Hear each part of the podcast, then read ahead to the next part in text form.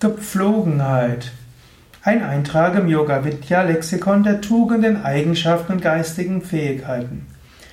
Gepflogenheit. Vielleicht steckt dort das Ausdruck Pflügen dahinter. Wenn etwas, ein Weg zum Beispiel gepflügt ist, dann geht es in eine bestimmte Richtung. Im Yoga kennen wir auch den Ausdruck Samskara. Das heißt, man tut etwas, was üblich ist. Gepflogenheiten, kann sagen, sind auch Gewohnheiten, wobei Gepflogenheiten nicht nur individuelle Gewohnheiten sind, sondern Gepflogenheiten sind kollektive Gewohnheiten. Also eine ganze Gruppe von Menschen macht es so.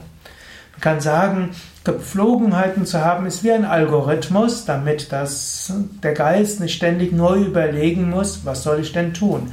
Und damit man nicht ständig neu verhandeln muss, was sollte man tun? Wenn man zum Beispiel sagt, es gibt die Gepflogenheit, man fängt morgens um 9 Uhr mit der Arbeit an, gut, dann braucht man nicht jeden Morgen überlegen, wann stehe ich auf, man muss nicht jeden Morgen ausmachen mit den anderen, wann kommst du, sondern man weiß, ja, man kommt halt dann und dann. Oder man hat regelmäßige Gespräche, Besprechungen, dann hat man auch dort eine gewisse Gepflogenheit. Oder auch, äh, es gibt Gepflogenheiten, was man vielleicht als anständig oder als unanständig bezeichnet. In manchen Ländern ist es wichtig, dass äh, man langärmelig gekleidet ist. In anderen gibt es Mode für Frauen und für Männer und so weiter. Irgendwo, wo man sagt, ja, das sind so Gepflogenheiten, das ist für alle irgendwo okay und da muss man sich nicht ständig Gedanken machen, verletze ich die Gefühle von anderen Menschen, schafft es Unruhe und so weiter. Und es ist gerade auch wichtig, wenn man in eine andere Kultur kommt. Da gibt es andere Gepflogenheiten. Zum Beispiel angenommen, du kommst in einen indischen Ashram, da wirst du feststellen, da sitzen typischerweise die Männer auf einer Seite, die Frauen sitzen auf einer anderen Seite.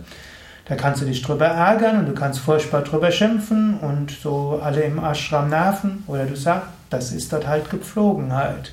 Oder als Frau in Indien solltest du ein langärmeliges Hemd haben. Du solltest nicht im T-Shirt rumlaufen.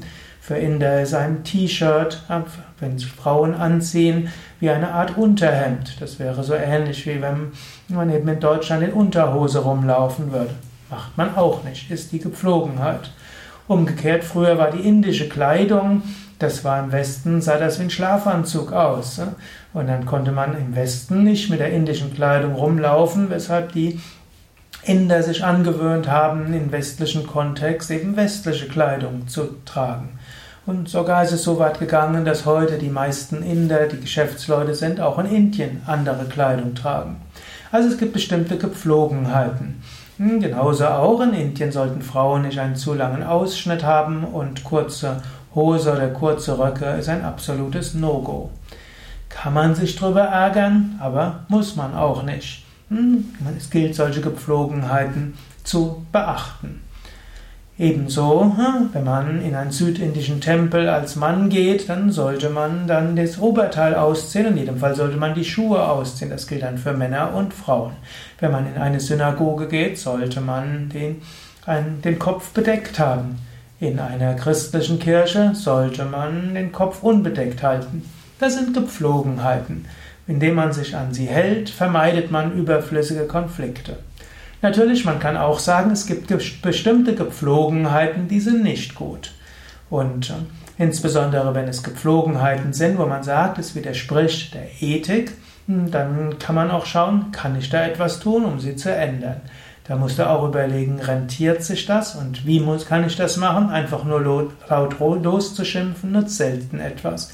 Da musst du schauen, die Gepflogenheiten, wer könnte das ändern, wie könnten sie geändert werden, wen bräuchtest du, der das mitändern kann, wie geht man dort geschickt um, wie kann man, welche Verbündete brauchst du und so weiter. Also auch Gepflogenheiten können geändert werden, aber da muss man auch schauen, rentiert sich der Aufwand.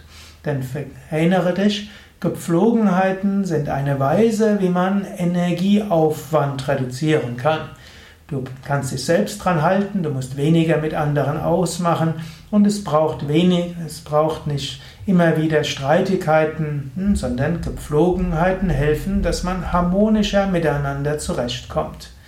Und die Gepflogenheiten zu kennen, jetzt nicht nur in Indien, sondern auch wenn du in einer neuen Firma bist, wenn du in einem Verein Mitglied wirst, wenn du in eine Initiative hineingehst, wenn du in einen anderen gesellschaftlichen Kontext gehst, wenn du in ein Museum, ein Theater gehst, die Gepflogenheiten zu kennen, vermeiden überflüssige Konflikte.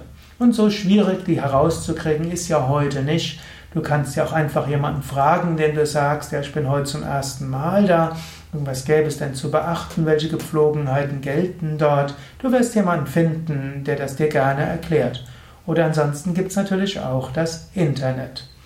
Auch bei uns bei Yoga Vidya Bad Meinberg haben wir Gepflogenheiten. Zum Beispiel gibt es Nachtruhe ab Viertel vor elf.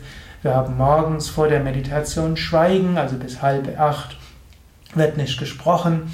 Wir haben Gepflogenheiten, dass äh, im Ashram, dass in den Gebäuden nicht geraucht werden darf. Es dürfen kein Alkohol und kein Fleisch dort äh, in den Ashram mit reingebracht werden. Auf dem, selbst auf dem Ashram-Gelände sollte man nicht rauchen, außer auf ausgebietenen, ausgewiesenen Gebieten. Also es gibt ein paar hm, paar Quadratmeter, wo, wo die Raucher auch hingehen können. Gut, in ein paar Meter ist man ja auch außerhalb des Ashramsgeländes, wo jeder machen kann, mehr oder weniger, hm, was er will als einfacher Gast oder Seminarteilnehmer.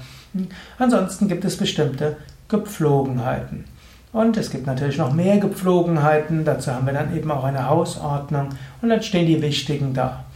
Natürlich, Gepflogenheiten sind oft nicht nur verschriftlicht, aber in der heutigen Zeit ist es oft so, dass Gepflogenheiten man mit ein bisschen Einfühlungsvermögen und Nachfragen man gut finden kann. Und ab und zu mal, gerade wenn man eine Weile schon in einer Gruppe drin ist, kann man auch mal die Gepflogenheiten in Frage stellen und manchmal kann man ja neue Gewohnheiten, neue Gepflogenheiten entwickeln. Ja, das waren ein paar Überlegungen und Anmerkungen, Anregungen zum Thema Gepflogenheit. Ein Eintrag im Yoga Vidya Lexikon der Tugenden, Eigenschaften und geistigen Fähigkeiten.